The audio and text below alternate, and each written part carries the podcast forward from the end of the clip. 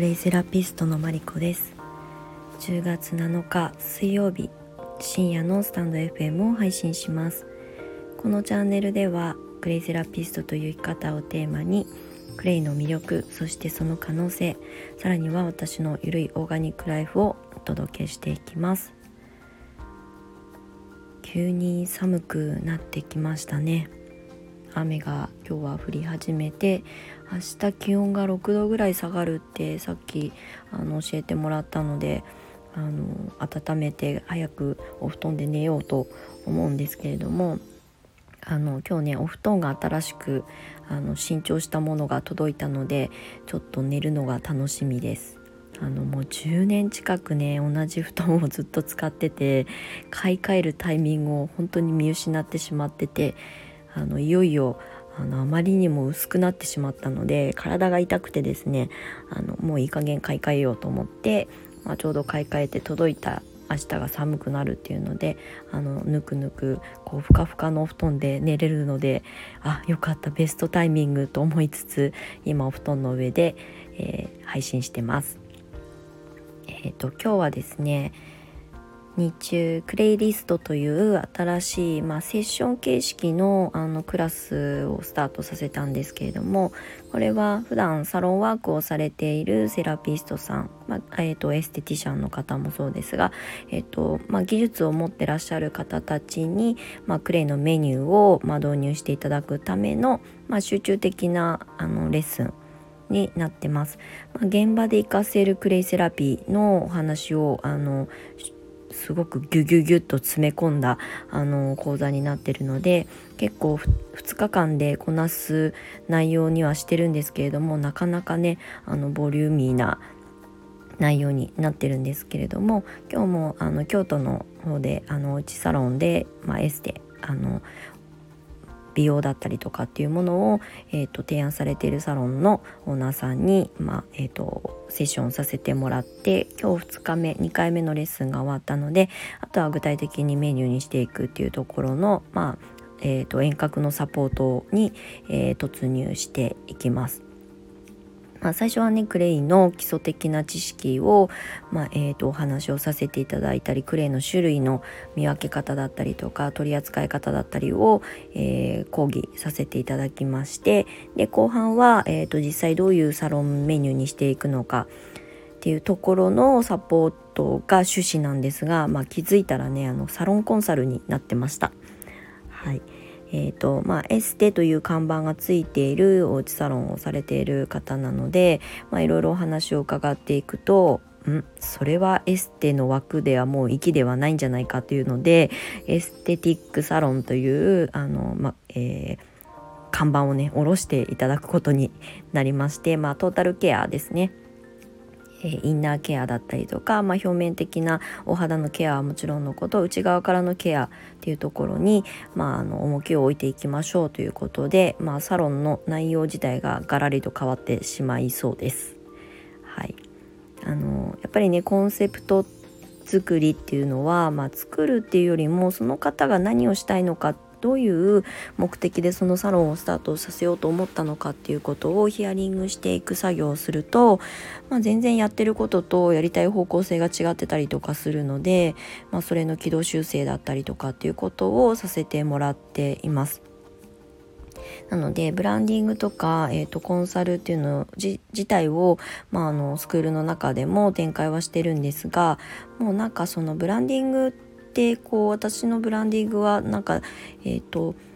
上塗りしていくものではなくて引き算そぎ落としてそぎ落として本来の自分ってあなたはこういう人だよねっていうことをまず向き合ってもらうっていう作業からスタートするので、えーと、あ自分の強みってこういうことなんだとか、まあ、やりたいことってこういうことだったんだっていうことにまずは着地するための向き合う時間をとってもらうようにしています。でそこから初めてようやく自分のやりたい方向性が見出していけるので、えーと、とってつけの、えー、コンサルではなくブランディングではなくって、まあ、自分と向き合う作業ですね。えーとまあ、この世に生まれて、まあ、命を全うするまでの間にどう生きていきたいのかっていうところにまで、まあ、言ったらちょっと壮大なあのセッションになっていっちゃうんですけど、まあ、そういうことを今の段階で向き合っていただくと、まあ、ここから先の長い人生にプラスに働くこととか、えー、と気づかなかった自分に気づけたりとかすると思うので、まあ、そういう、まあ、タイミングでいずれにしても必要なんじゃないかなと思うので、まあ、そういうことを盛り込んだセッションを今日はやらせていただきました。なのでサロンが、えーと、生まれ変わるのはもちろんのこと、まあ、そのサロンオーナーであるご本人も自分のやりたいことってこうだったってことに、まあ、気づくっていうことがとにかく大事ですね。どうやるかとかっていう手段ではなくて気づきを持ってこういうふうに生きていくっていうことを自分で決めるっていうことがとにかく大事です。なので、えーとまあ、私のセッションはどちらかというとやっぱこう自分と向き合ってもらうっていうことがとにかく大事なので、まあ、時には厳しめのことを言ったりもするんですけれどもそれは本当にそうなりたいんだよねっていうことの意思確認をするためのものだったりとかもするので、まあ、別にやらなくてもまあねきっと困らないでしょうし、まあ、それをサポートする私も私の人生は困らないので、まあ、本当にそうなりたいですかっていうことだけなんですがまあねそういう気づく、えーと、きっかけを、まあ、もし提供できるんだったらというふうに思って今はそういう向き合い方でコンサル的なことをさせてもらってます。ただね今後は私自身もクレイセラピストを育成する中とでももちろん続けていくんですがそれ以外でもやっぱりね新しい働き方だったり生き方っていうものを、えーとまあ、見出したりとか向き合わなきゃいけなくなっている、まあ、女性たちも増えてると思うんですね。まあ、今日もインスタのストーリーにあげたんですが、まあ、女性の自殺率が上がってたりとかまあね私はニュースとかメディア見ないので、まあ、著名人たちがね次々とっていうニュースはネットでは見てるんですがあ、そうじゃなくても一般の方たちでも女性のそういうね自殺率っていうものが上がってしまってるっていうこと。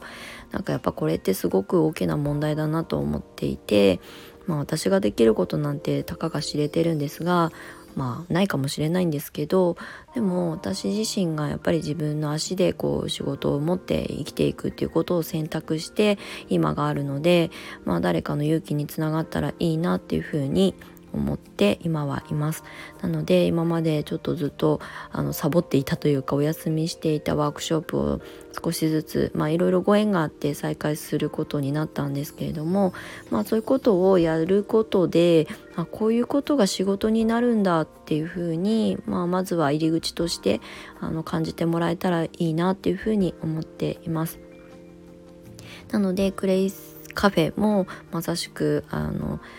なんか起業っていうとねすごく大きなことを抱えないといけなそうに感じてしまうんですがまあ本当に起業の一歩って誰かの役に立ってありがとうを言われることが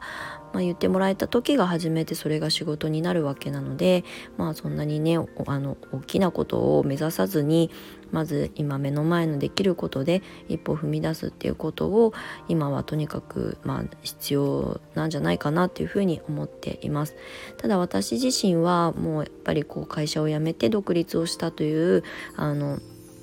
まあ、過去6年間の経験があるので、まあね、仕事にして自立していきたい女性をサポートするっていうのは私のスクールの、まあ、ビジョンでもあるのでそれはねあのちょっとこう意識高め設定をする方たちに向けてのブランディングだったりコンサルっていうものはどんどん力を入れてやっていこうと思います。ただクレイセラピストさんだけじゃなく、えーと、自分で何かこれからチャレンジしていきたいっていう方たちの、まあ、コンセプトを探しに行く、まあ、お手伝いを一緒にあのセッションしながらやっていきたいなと思います。私過去にね市中水明だったかな。なんか見てもらった時に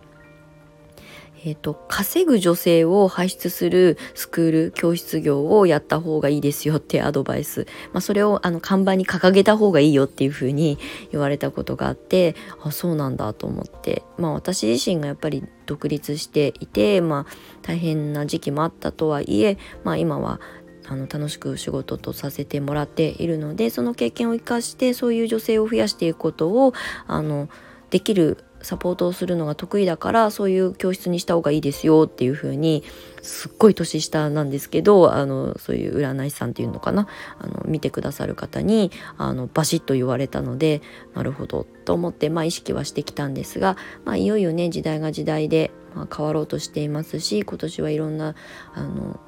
世界的にも日本的にもいろんなことが大きく変わろうとしているタイミングなのでそういったことをまあ少し強めに発信しつつ、